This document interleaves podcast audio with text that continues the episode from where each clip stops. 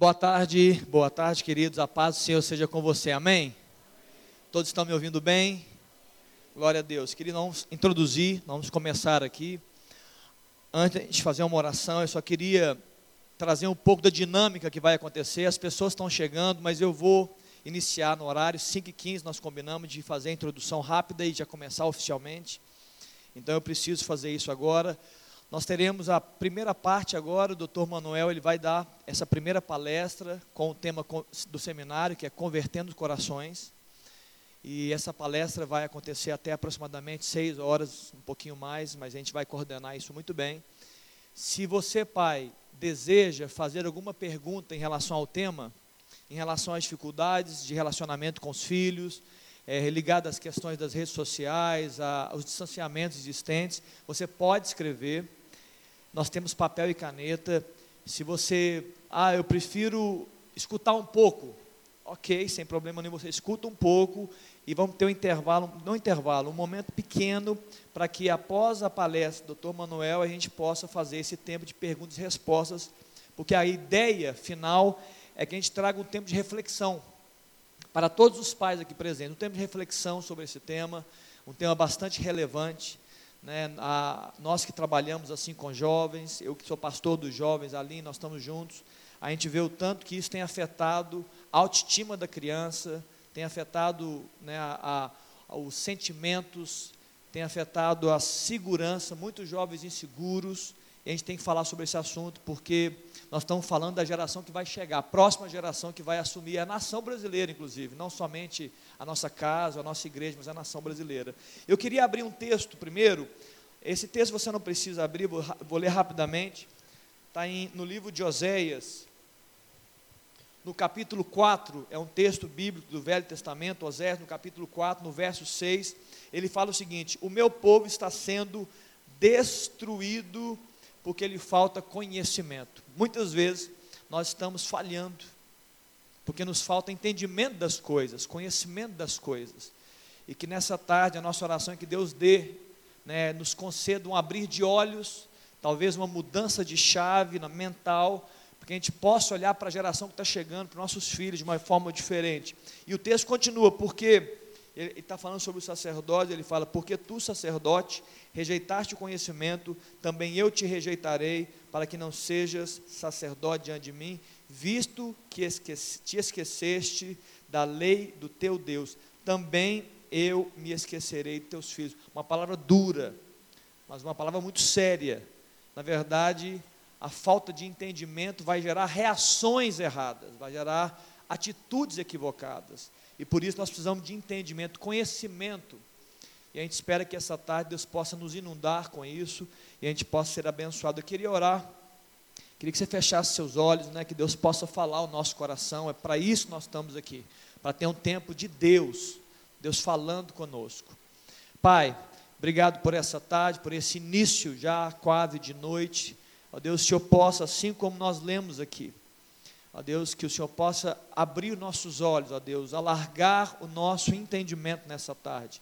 Ó Deus, que tudo que for dito aqui, tudo que for falado até o final dessa noite, até as nove e meia, tudo, todas, até as canções que serão cantadas, elas possam falar forte ao nosso coração, elas possam realmente, ó Deus, é, produzir em nós, pais, uma busca, um entendimento novo, uma conversão de entendimento, de ações e de reações em relação aos nossos filhos. Ó Deus, que toda a compreensão, ó Deus, todo o entendimento, ó Deus, todo, tudo aquilo que é necessário para que as nossas famílias sejam abençoadas, ó Deus, seja liberado aqui essa noite. Desde já, Deus, oramos pela vida do doutor Manuel, sua casa, sua família, sua esposa Sônia, ó Deus, ministra o coração deles, é isso que nós queremos, ó Deus, os céus ministrando aos homens, é isso que nós queremos nessa tarde, e é assim que oramos em nome de Jesus. Amém. Bom dia. É uma bênção, né? Boa tarde já, né? Uma bênção a gente estar aqui. A gente tem sonhado com isso há muito tempo, ao acompanhar os jovens, o Léo já falou. E nós decidimos chamar o doutor Manuel. Doutor Manuel, por favor. Doutor Manuel, é, o currículo do doutor Manuel, gente, é gigantesco. Eu não vou falar ele todo porque é muito grande mesmo. Mas doutor Manuel, Ele é mestre em pedagogia e em educação. Ele é doutor em filosofia, né, doutor? Ele jornalista, meu colega de profissão, formado, né, doutor Manuel? Além disso, é um psicanalista, conhecedor da, do ser humano, da mente, né? 37 anos nessa área, tem atendido e abençoado muitas vidas, né, doutor Manuel? E além disso tudo, é o meu mentor na faculdade de psicanálise, em que eu tenho uma honra de ser acompanhada por ele de ser analisada, de ter análise didática com ele. Ele me ensina, eu aprendo muito e ele tem sido uma bênção na minha vida. Eu tenho crescido e tenho sido curada por Deus através da vida dele, né, doutor Manuel? Então é um prazer ele estar aqui conosco e que o Senhor possa abençoar a sua vida, porque além de tudo isso, é um homem de Deus que é o mais importante, né? Um homem temente a Deus, um homem com caráter cristão, com valores cristãos, e é um homem que Deus convidou, né, está aqui hoje para abençoar nossas vidas e trazer a consciência nossa como pais, porque eu também sou mãe, né, de como como Deus quer agir em nós através de nós para que os nossos lares sejam restaurados. Nós estamos precisando isso. Nós temos visto, né, doutor Manuel, a quantidade de depressão na juventude hoje. E hoje a gente gostaria de saber, né, além do que o senhor vai estar falando, o porquê que os jovens hoje estão entrando em depressão tão cedo, né, essa falta de relacionamento dos pais com os filhos, esse distanciamento. Então, tudo isso hoje a gente vai ter oportunidade, depois da palestra, da ministração, de fazer perguntas para o doutor Manuel, tá bom? Deus te abençoe.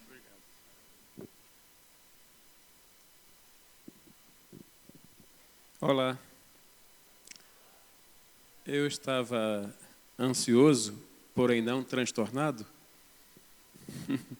que tem um transtorno de ansiedade, né? Para estar aqui, eu fiquei muito honrado com o convite que o casal Pastor Léo e a pastora Aline me fizeram, e eu pretendo dar o melhor de mim, ok? Debaixo da graça de Deus. O... Eu sou pastor há 41 anos, sou do estado do Rio de Janeiro, mas estou em Belo Horizonte, eu e a minha esposa, ah, vai fazer 20 anos. Sou ovelha do pastor José Pontes, a Igreja Metodista Central de BH. E é um prazer muito grande ter a Aline como minha aluna. Eu sou diretor-geral da faculdade FAMET, que fica ali no, na rua Olavo Alain, rua é, Gonçalves Dias. Ah, nós temos ali vários cursos, além do curso de psicanálise, temos, temos pós-graduações, tem um mestrado em ciência da educação, ah, tem uma notícia boa para lhe dar. Nós estamos conseguindo o mestrado em psicanálise reconhecido pelo MEC. Você vai fazer. é, o ano que vem já vamos, talvez no segundo semestre já tenhamos o mestrado em psicanálise. Ah, além do doutorado, eu sou doutor em saúde mental pela Christian American University em Miami, Estados Unidos. Sou doutor em Teologia da Criação e sou doutor em Técnica e Clínica Analítica ou Psicanalítica. E tenho outros cursos aí. Eu vivi a minha vida estudando, nunca parei, tenho 71 anos de idade, eu acho que eu fiquei 71 anos estudando. Até hoje eu não parei. Eu perdi a minha mãe quando nasci,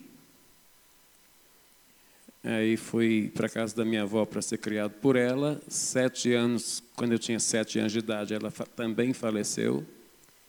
Aí eu fui para a casa de outro tio, ele foi assaltado e foi assassinado. É, aí fui para a casa de outro tio. Aí ele foi acometido de leucemia, morreu, mas antes dele morrer, fiquei pensando assim, ué, para toda, toda casa que eu vou morre alguém?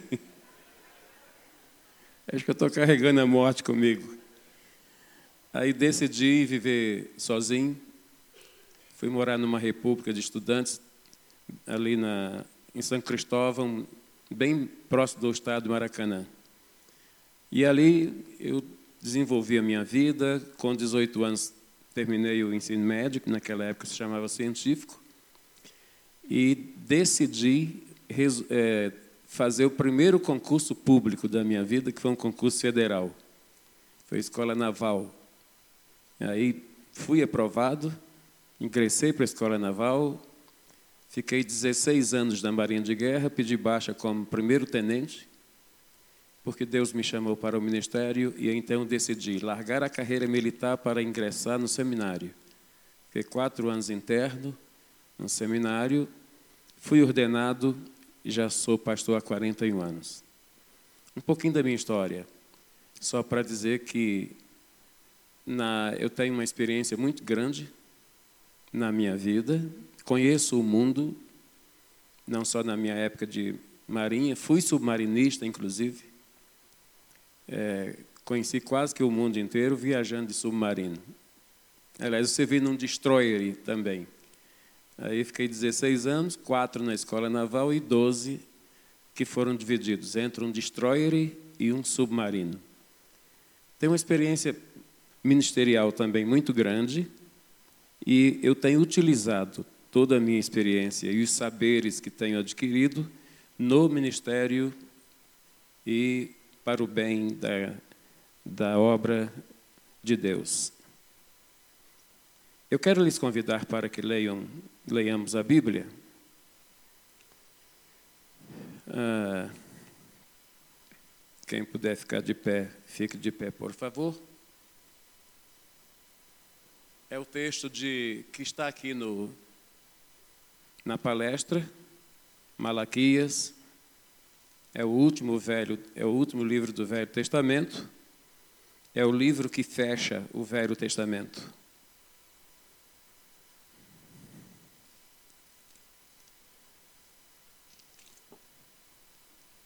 Então a palavra do Senhor diz assim: E converterá o coração dos pais aos filhos, e o coração dos filhos a seus pais, para que eu não venha e fira a terra com maldição. Senhor Deus, eu te agradeço penhoradamente por estar aqui, por ter recebido, por ter tido a oportunidade do Senhor e desta igreja para estar falando de um assunto e sobre uma temática tão importantíssima para a nossa vida como pais, como mães, como gestores da vida dos nossos filhos, pela tua graça e pelo chamado do Senhor. Então, Deus, quero dizer aquilo que queres que eu diga, da forma como queres que eu o diga, de forma que todos quantos aqui estamos sejamos edificados e possamos crescer um pouco mais em conhecimento da tua palavra. E Jesus Cristo seja glorificado. Oro em nome dele, meu Senhor e Salvador. Amém. Sentemos-nos.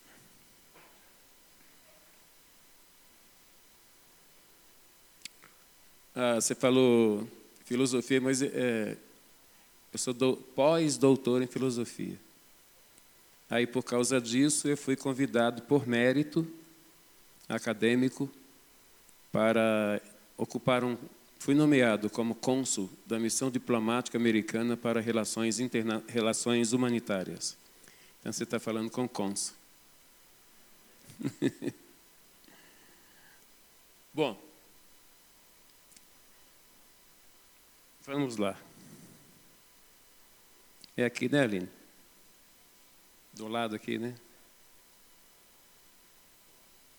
Esse é diferente do meu.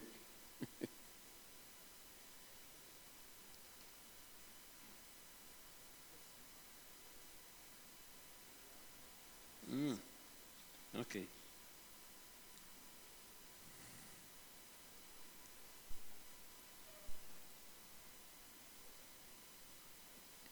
Foi tudo. Muito bem. O mesmo coração para pais e filhos. Esse, inclusive, é um desejo do Senhor nosso Deus.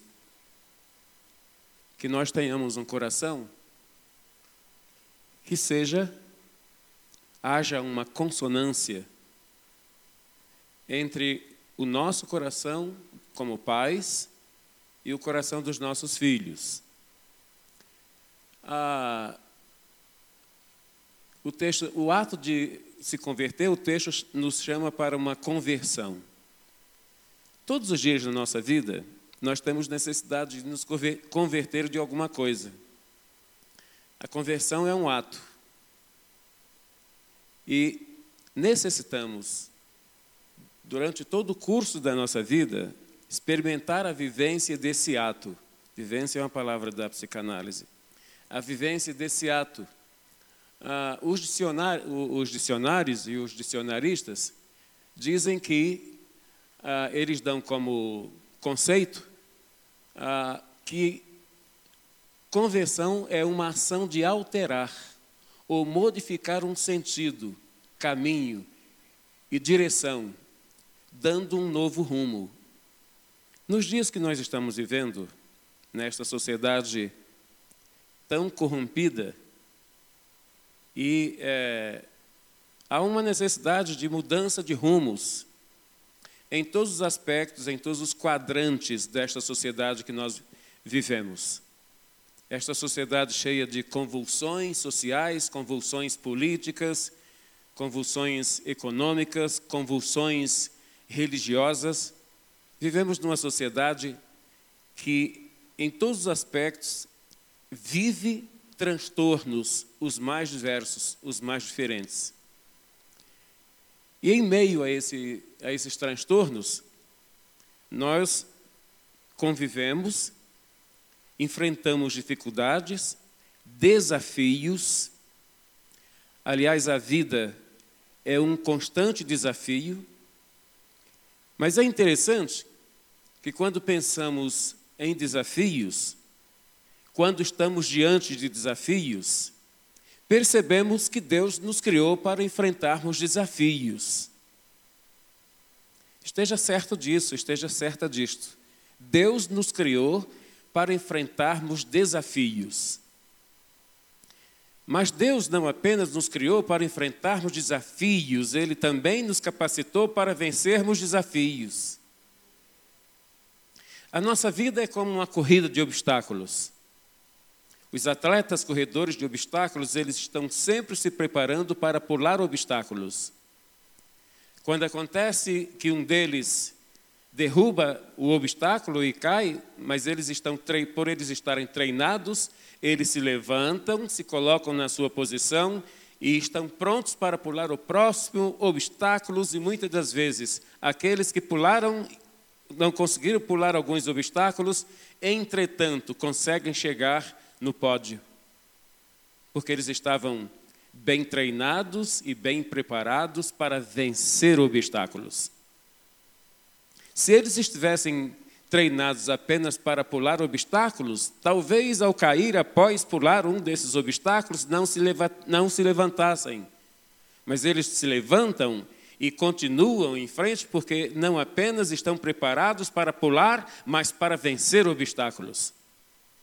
Paulo nos comparou como atletas, atletas de Cristo, atletas cristãos, nós somos atletas é, do Evangelho, atletas do Senhor, do nosso Deus. Então, a cada dia, quando nós nos colocamos diante de desafios e nos sentimos é, como que esgotados, como se as nossas forças estivessem no limite, Muitos de nós, muitas vezes, pensam em desistir da corrida. Mas é interessante que quando nós nos pensamos vencidos ou esgotados, exauridos nas nossas forças, aí é que somos fortes, porque aí é que começa as forças de Deus. E as forças de Deus são as forças do poder de Deus que é inesgotável, é indescritível. E Deus está pronto para nos ajudar a vencer desafios, porque Ele pula os desafios conosco. Então, todos os dias, nós precisamos estar atentos para essa, para essa verdade. Quando nós atent, não, é, não atentamos para esta verdade, que somos preparados por Deus não apenas para pular, mas para vencer desafios, então nos vem, nos vem a depressão, nos vem a tristeza, o transtorno de ansiedade, vem uma série de ideações negativas, inclusive ideações suicidas. Eu nunca vi tanta gente optar pelo suicídio como, como nestes últimos dias. Eu tenho, eu tenho uma clínica e tenho o meu consultório na clínica a clínica Mens, Mensana. E eu tenho, hoje, se tratando comigo, 16 pessoas que tentaram o suicídio. Dos 16, 14 são jovens. Entre os 16 tem uma freira, pasmem, uma madre superiora essa, inclusive, eu falei com ela que ia levar o nome dela para o livro dos recordes, porque ela bateu o recorde.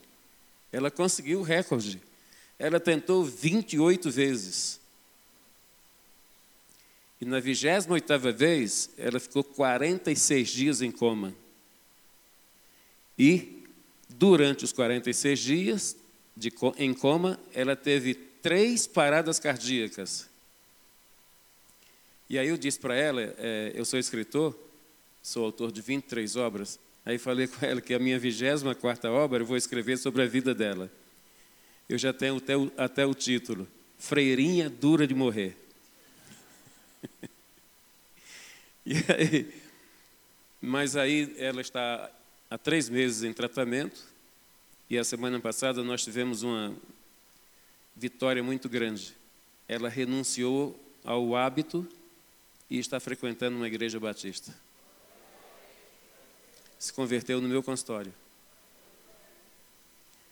Então, na Bíblia, nós é, temos, eu coloquei ali, nós, nós temos mais de 300 vezes menções acerca da volta de Jesus.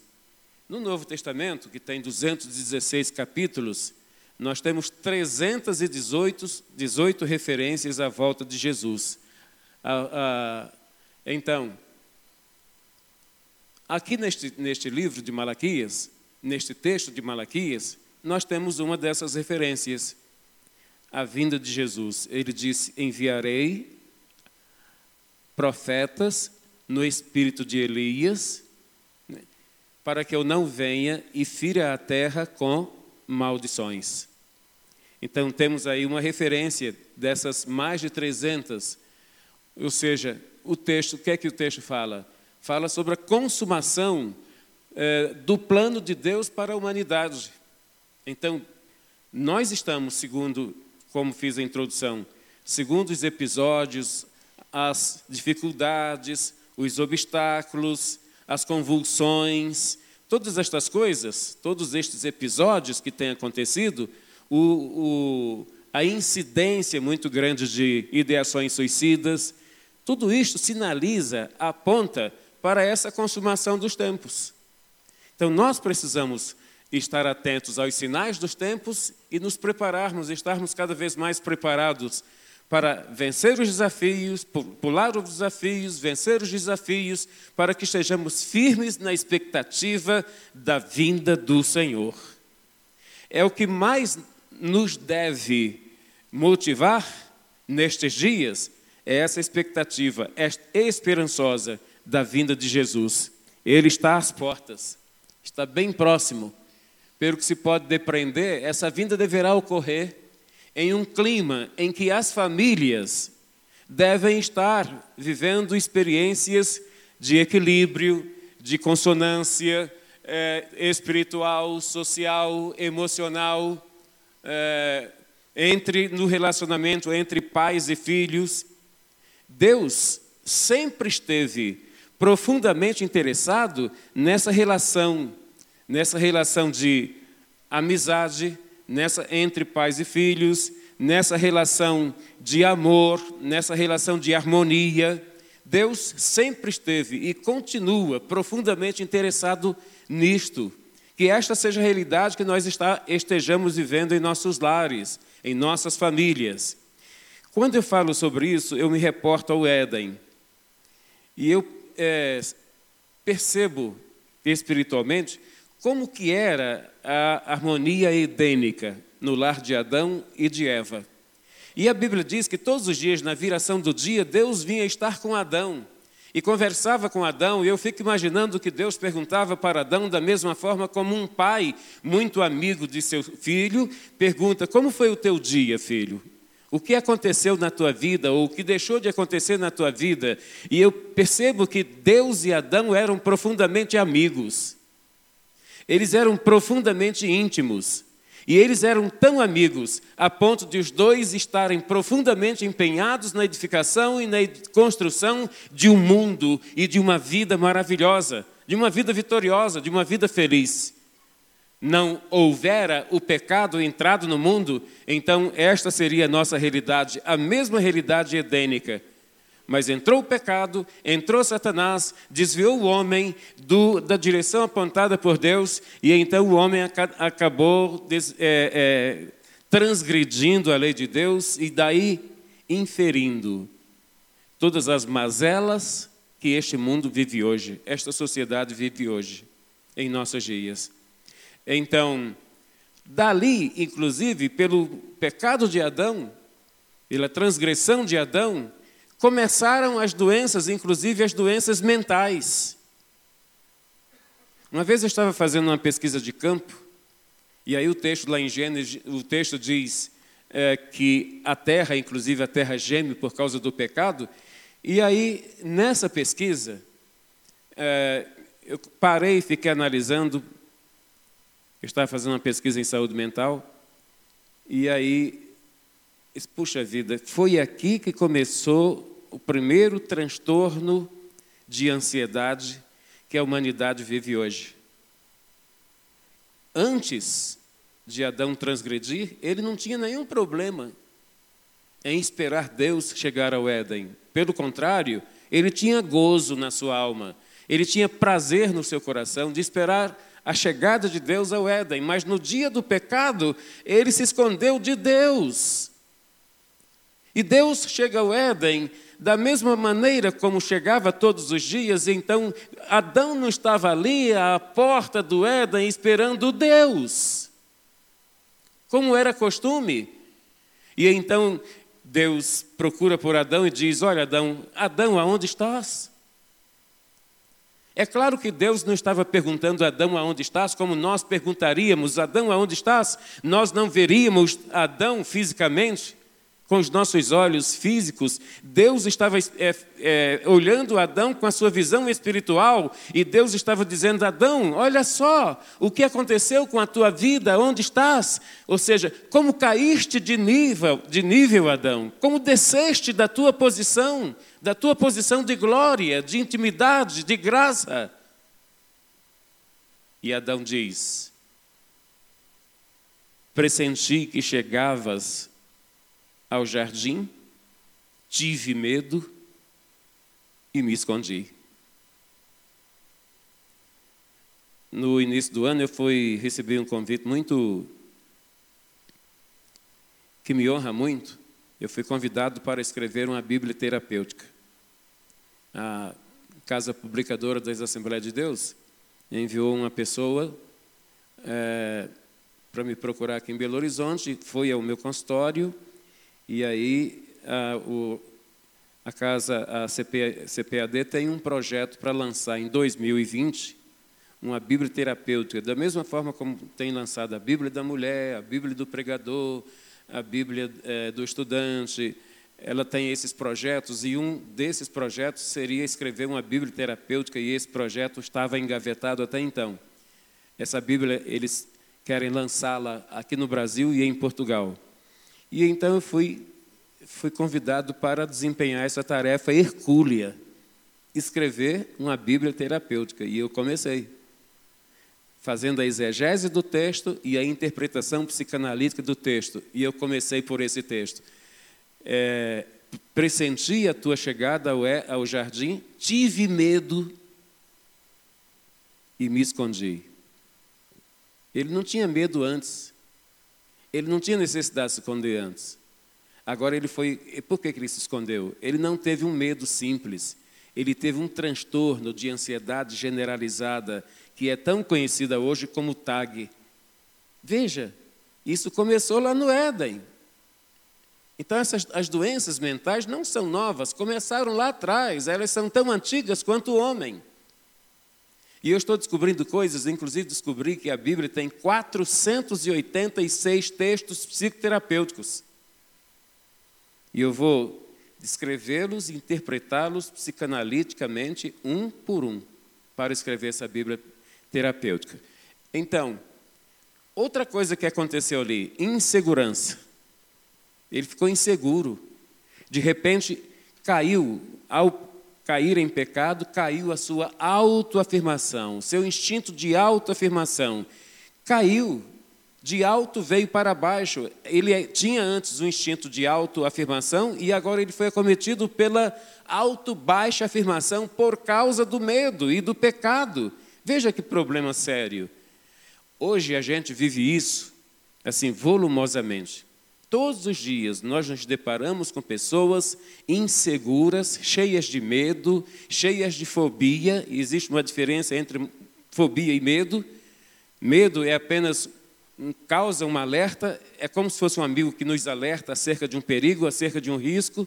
E fobia causa alterações metabólicas, no sistema gastrointestinal, sistema cardiovascular, no sistema dermatológico, sistema imunológico. Fobia causa essas alterações, então muita gente pensa que fobia e medo é a mesma coisa, na verdade não é.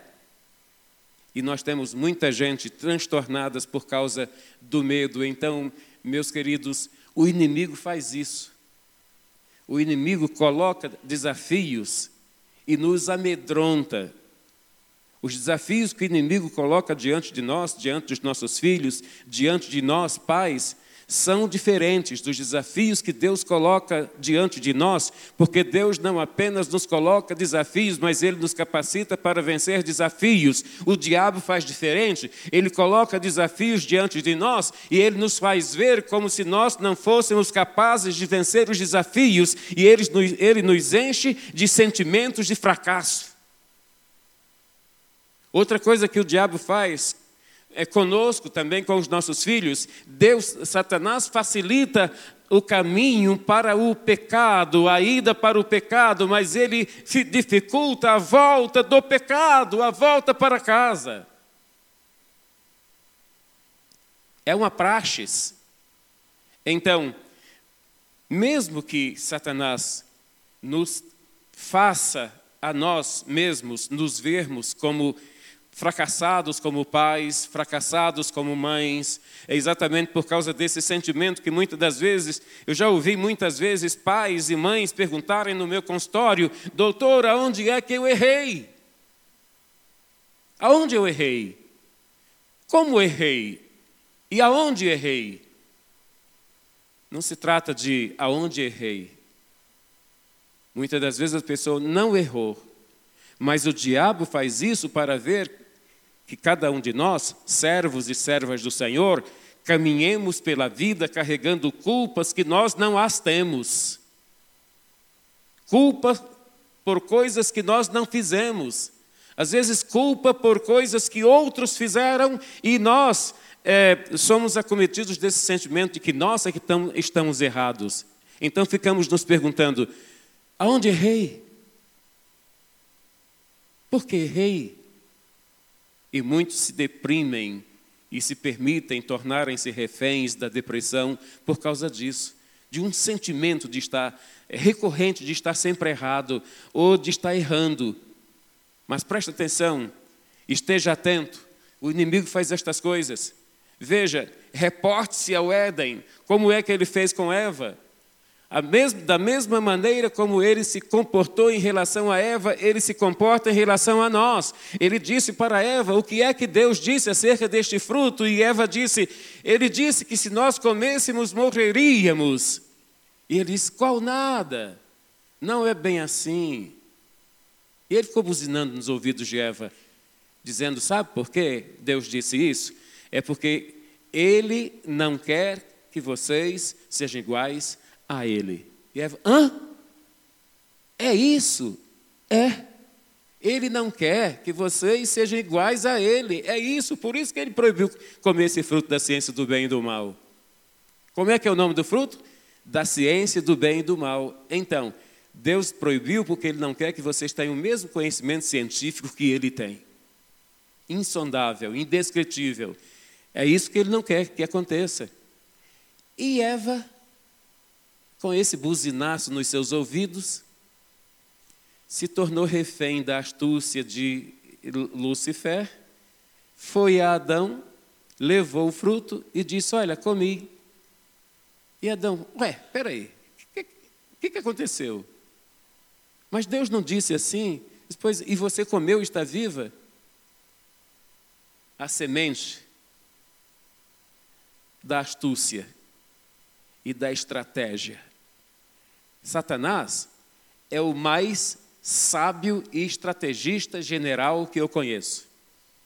Na Marinha eu fui oficial de estratégia, minha especialização era de estratégias, é, criar estratégias, fazer projetos estratégicos, estratégias de fronte, estratégias de combate, etc. Essa era a minha, era a minha especialização.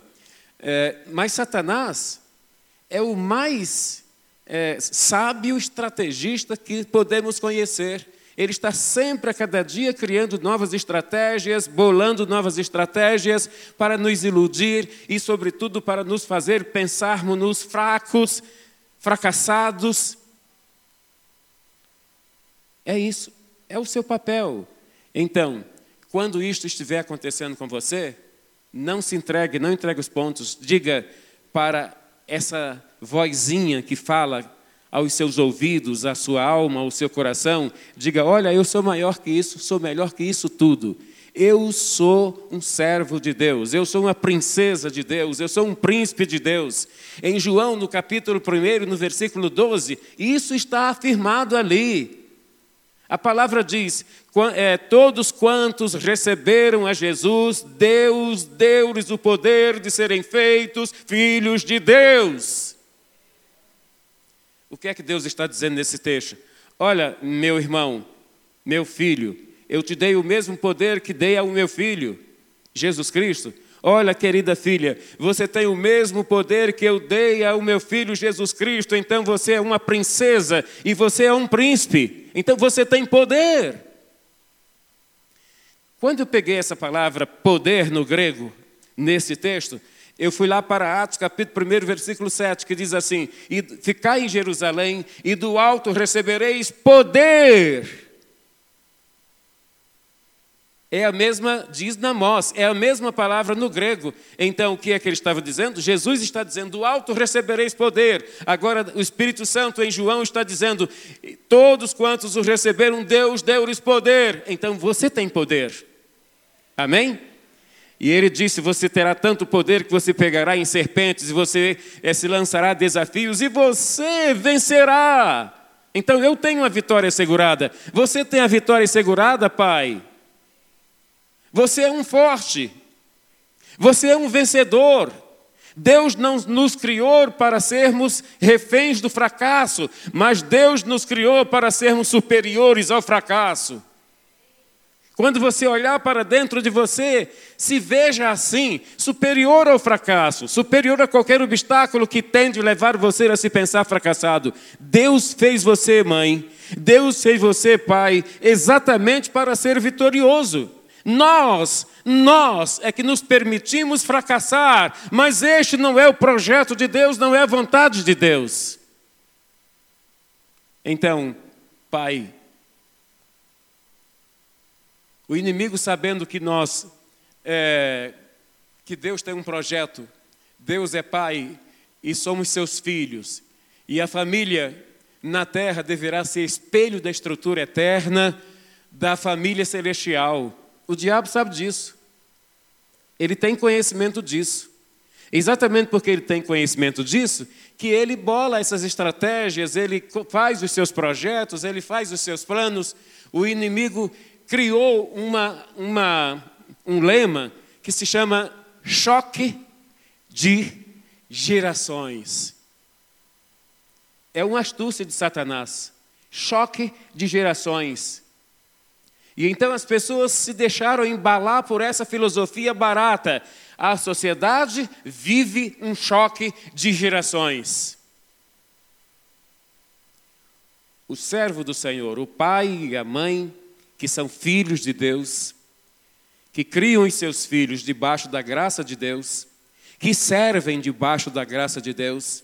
O último livro que escrevi, escrevi em parceria com o pastor Pontes, é o segundo livro, todos os livros que escrevi, escrevi só. Os últimos dois livros, O Fenômeno do Suicídio de Pastores, e o último agora, que foi Vivendo e Servindo Debaixo da Graça. Eu escrevi em parceria com ele, pastor Pontes. Então, quando você serve, quando você vive, quando você cria os seus filhos debaixo da graça, não há fracasso. O segredo de ser bem-sucedido, não apenas como pai, mas como mãe, está em você optar sobre quaisquer circunstâncias em viver o seu dia a dia e servir durante o seu dia a dia debaixo da graça de Deus. Aí está o segredo de você se tornar vencedor, se tornar vencedora. Essas coisas, essas mentiras diabólicas é, propaga a impossibilidade de os filhos seguirem o mesmo caminho do pai. O diabo abre portas, o diabo prepara caminhos, o diabo abre estradas para desviar os nossos filhos dos nossos caminhos. Às vezes você, a vida inteira, você se esforçou, você se pautou na orientação de seus filhos, na palavra. Mas aí o diabo, porque ele não, de modo algum, quer que os nossos filhos sigam o exemplo que nós, como pais e como mães, porque nós seguimos o exemplo embasado no ensino da palavra de Deus, então é claro que isso desafia, desaponta o diabo, ele se sente desapontado. Quando eu e você, como pais e como mães, optamos não pelas orientações e pelas filosofias do mundo, mas pela orientação e pelos postulados da palavra do Senhor e queremos criar os nossos filhos assim, isso desaponta Satanás. Por isso é que você deve estar firmemente preparado para enfrentar Satanás. Eu já vi Satanás 37 vezes durante o meu ministério. Foram 37 batalhas. Desde o meu primeiro ano de, de, de pastorado, de ministério, até pouco tempo, que eu já me aposentei. O primeiro pastorado meu foi na praia de Itaipava, lá no Espírito Santo. E assim, não sei se coincidentemente, mas pela providência de Deus, o último pastorado meu no Rio de Janeiro foi numa praia, Arraial do Cabo, próximo de Cabo Frio. Olha, eu nunca vi, pastor, lugar tão infeliz para ter tanto demônio como praia. Demônio gosta de praia. É verdade. Então, esses 37 demônios, 37 eh, encontros que eu tive com Satanás foi na praia. E num deles eram, 30, eram seis legiões. E o sujeito que se identificou para mim disse que o nome dele era Beuzebu. Seis legiões corresponde a 36 mil demônios. Ele quebrou aquela casa toda, quebrou o dono da casa, através de uma filha de 18 anos. E aí, eu cheguei lá e ele apontou, veio na minha frente, apontou o dedo para mim e falou assim: Já tentei te matar tantas vezes, não consegui, e agora você está aqui na minha frente, eu vou te matar. Então, como eu sabia que o pai da menina e seis empregados dele estavam todos quebrados no hospital, a soco e pontapé, através daquela menina, e eu olhei para a porta, para a porta, a porta estava apinhada de gente, nem se eu quisesse sair ele não conseguia. Eu quase que meu joelho tremeu. Mas eu falei assim, eu apontei para ele, mas só que. Ele falou, e você está só. Você está sozinho. Você está abandonado. E nós estamos, nós somos seis legiões. Disse, ok, Satanás.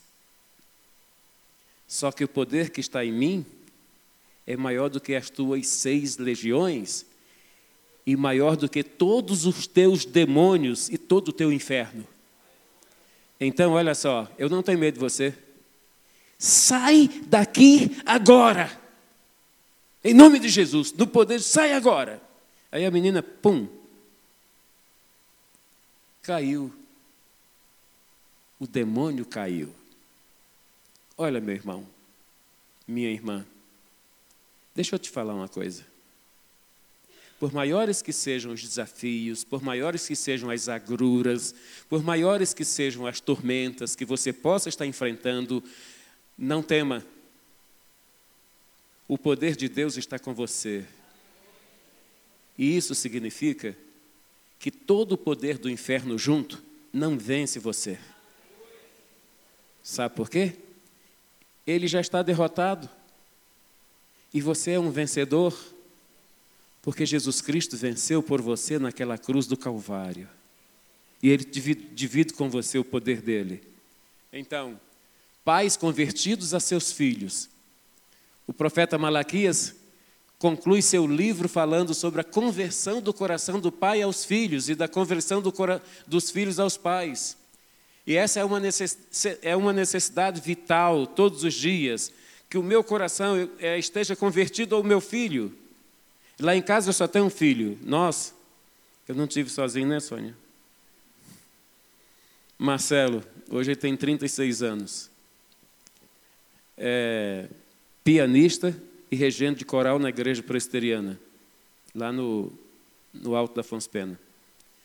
É advogado, nunca me deu trabalho, nem a mim, nem a mãe, até hoje porque ele foi criado debaixo da gra... criado e orientado debaixo da graça de Deus. E aí, ele é um forte, é um vencedor.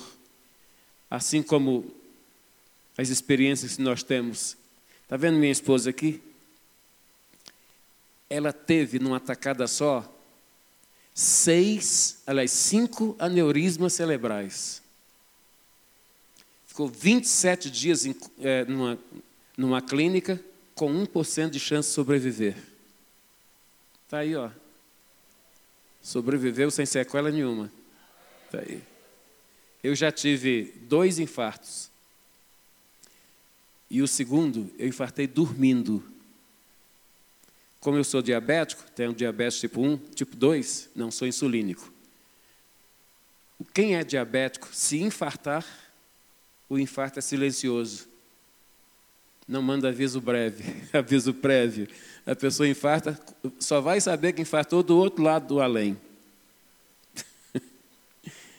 e eu estou aqui. Né? Cheguei na, na Santa Casa como no, na condição de semi-morto, sem voz, sem audição, sem pulso, sem reflexo, semi-morto mas Deus me levantou e eu estou aqui. Amém? Então, o meu filho é um exemplo de um filho, de um, de um filho convertido, que tem um coração convertido ao coração dos pais. E eu posso dizer que posso me colocar como convertido ao coração do, do meu filho. Por isso, a harmonia, a relação é muito harmoniosa. A relação é muito agradável, então, mas esta não, isto não é um privilégio meu, é um privilégio de cada um de vocês, de cada pai, de cada mãe que opta por viver e por criar os seus filhos debaixo da graça de Deus. Amém?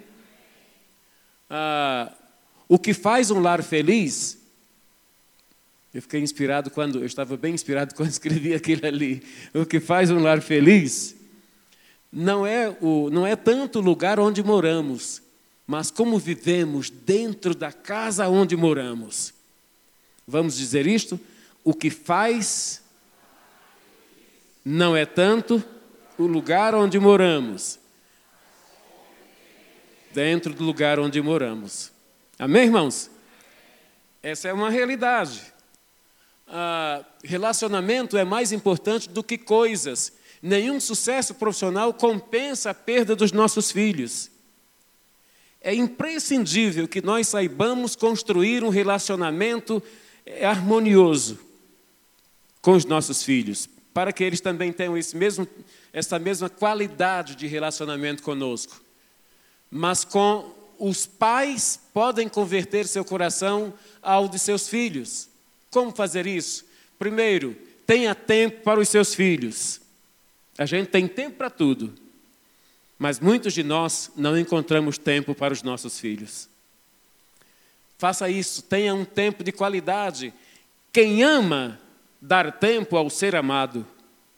Quem ama, dar tempo ao ser amado. Amar é investir tempo no outro, na pessoa amada. Vamos dizer isso? Amar é investir tempo na pessoa amada. Então, se você ama seus filhos, invista tempo na vida deles. Isto é importante, mais do que dinheiro, mais do que bens. Os filhos precisam vir antes dos amigos.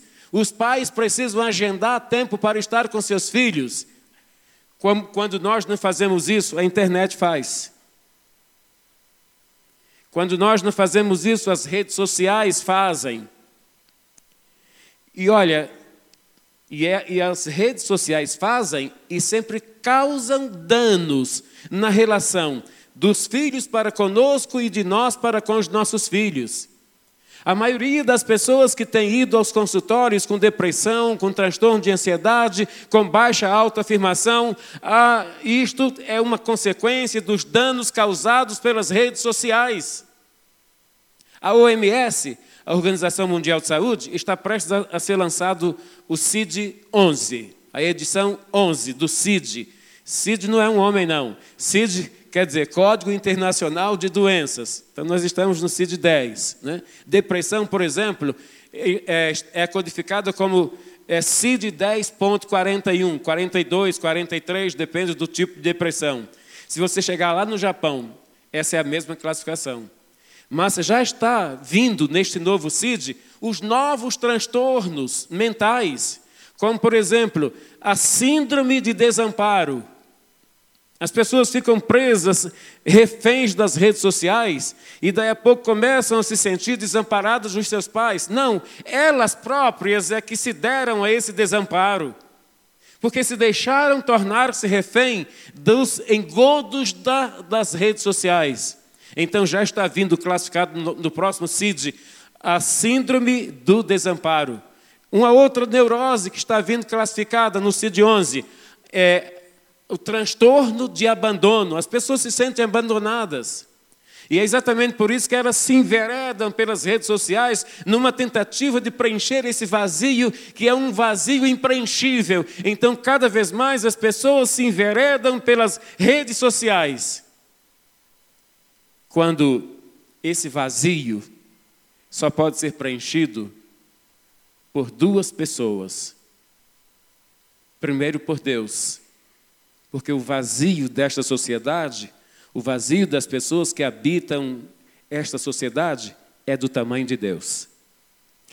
A segunda pessoa que pode preencher de maneira eficaz o vazio do coração dos nossos jovens, dos nossos filhos, são o pai e a mãe, por causa do investimento de afeto que esse pai e essa mãe tributam aos seus filhos. Há, crianças que não tiveram a sua construção edipiana muito bem elaborada com sua mãe ou com seu pai, então desenvolveram-se durante a vida, psicofisiologicamente, emocionalmente, trazendo esse vazio e esse vazio só pode ser preenchido pelo afeto da mãe e do pai, não é pelo afeto dos amigos. Não existe amigo, não existe refúgio nas redes sociais que possam preencher esse vazio na estrutura de afetos dos nossos filhos. Somente Deus e os seus pais, os nossos pais. Então, invista tempo, que na medida que você investe tempo, você investe afeto. Segundo, seja exemplo para os seus filhos. Devemos ser espelho para os nossos filhos. Os pais ensinam mais pela vida do que pelas palavras. Um exemplo vale mais do que mil palavras. Ok? Vamos repetir isso aqui? Devemos ser espelho para os nossos filhos. Os pais ensinam mais pela palavra do que ensinam mais pela vida do que pelas palavras. Um exemplo, mil palavras. Então, queridos pais, pai mãe, esforcem-se, acima de tudo, para serem espelhos seus filhos. Lacan disse numa de suas teorizações que nós somos espelhos do outro. Eu me vejo no outro, eu me vejo em você. Todas as vezes que eu tenho um paciente na minha frente, fazendo a sua transferência, eu me vejo nele. E eu, eu penso assim: eu poderia estar no lugar dele, mas eu tenho uma mente equilibrada. Os nossos pacientes vêm a nós, viu, é, Aline? Porque uma das coisas que eles desejam, é, eles desejam ser curados. Mas eles nos veem como pessoas com mentes sadias, curadas. Então, o maior desejo dos nossos pacientes é ter uma mente semelhante à nossa mente. Então, eles vêm a nós, porque eles nos veem como espelhos espelhos de saúde, espelhos, espelhos de, de, de vida. Então, devemos ser espelhos. Procure, em segundo lugar, ser espelho para os seus filhos. Ninguém gostaria, ninguém gosta de se espelhar em alguém que não tenha um excelente reflexo. Repetindo, ninguém gosta de se espelhar em alguém que não tenha um excelente reflexo. Você gostaria de estar penteando, se produzindo num espelho opaco, com a imagem opaca? Não! Mas há muitos pais, muitas mães, muitas pessoas é, fora da, do convívio da comunhão com Deus, que são essas imagens opacas e que não servem como reflexos para os seus filhos, porque estão comprometidas com drogas, com o cigarro, com a bebida. São espelhos opacos que não refletem uma imagem saudável, uma imagem de vencedora e de vencedor para os seus filhos. Então, por isso, esses filhos não buscam seus pais como reflexos para a sua personalidade. Terceiro, seja o intercessor de seu filho, como Jó. Veja, antes de falar de Deus a nossos filhos, precisamos falar de nossos filhos a Deus. Antes de falar a Deus dos nossos filhos, aliás, antes de falar de Deus aos nossos filhos, falemos a Deus acerca dos nossos filhos. Levemos a Deus os nossos filhos. Levemos os nossos filhos ao altar aonde Deus está, na expectativa de que nós nos aproximemos e entreguemos a Ele todas as nossas preocupações e as nossas ansiedades. Então a Bíblia diz que Jó intercedia por todos os seus filhos diariamente pela madrugada mesmo sendo um homem rico, preste atenção a isso, Jó, mesmo sendo um homem rico, intercedia pelos seus filhos diariamente, pelas madrugadas. E com a agenda congestionada, ele não se furtava a orar pelos seus filhos, ele achava tempo na sua agenda. Mesmo com a sua agenda, mesmo que você tenha uma agenda muito congestionada, como eu, no meu caso a minha, eu vou, eu levanto todos os dias às sete e meia da manhã, entre sete e oito oito, sete e meia e oito horas da manhã. E vou dormir todos os dias entre duas e duas e meia da manhã, para poder dar conta da minha agenda. Né? Hoje, por exemplo, hoje eu fui dormir, era que hora que era que fui dormir? Faltava quatro minutos para as quatro, dez minutos para as quatro horas. Essa é a minha rotina há mais de 35 anos. E estou aqui firme e forte. Amém?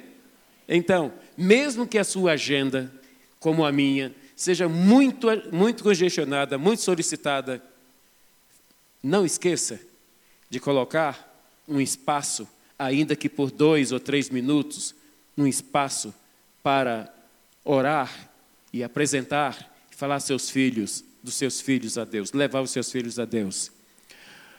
Não abramos mão de ver nossos filhos no altar de Deus. Os nossos filhos são herança de Deus. Eles são filhos da promessa. Nós não geramos filhos para o cativeiro, nós geramos filhos para o paraíso. Você não gerou filhos para o cativeiro, você gerou filhos para o paraíso. Deus não nos criou para o inferno, porque Deus criou o céu para nós. Então, quarto, não tenha predileção por um filho em detrimento de outro. Todos são iguais. E o seu afeto deve ter o mesmo patamar. Deve ser igual. Não há filho feio, não há filho bonito. Outro dia eu ia pela Afonso Pena e ia na minha frente um sujeito com uma loira. Eles eram casados, porque eu olhei na mão e vi a aliança. O cara, sabe que é um sujeito feio? Fora de prumo, fora de esquadro, fora de nível, fora de tudo. Mas do lado de um pedaço de loira. E eu fiquei pensando assim: a mãe desse cara deve ser muito feliz, apesar do, da estética dele, né? Mas ele conseguiu uma mulher que compensa a estética dele. Como dizem que o amor é cego, aí eu confirmei, realmente o amor é cego. então, os filhos são diferentes em aptidões, em atitudes, mas eles não são diferentes na alma. Todos os nossos filhos têm uma alma, uma alma que valeu o maior investimento que jamais alguém faria por nós, pelos nossos filhos. Deus investiu a vida do seu filho na minha vida, na nossa vida, na vida dos nossos filhos. Então eles merecem afeto por igual. Cinco, perdoe seus filhos. O exercício do perdão é uma necessidade básica para o relacionamentos saudáveis.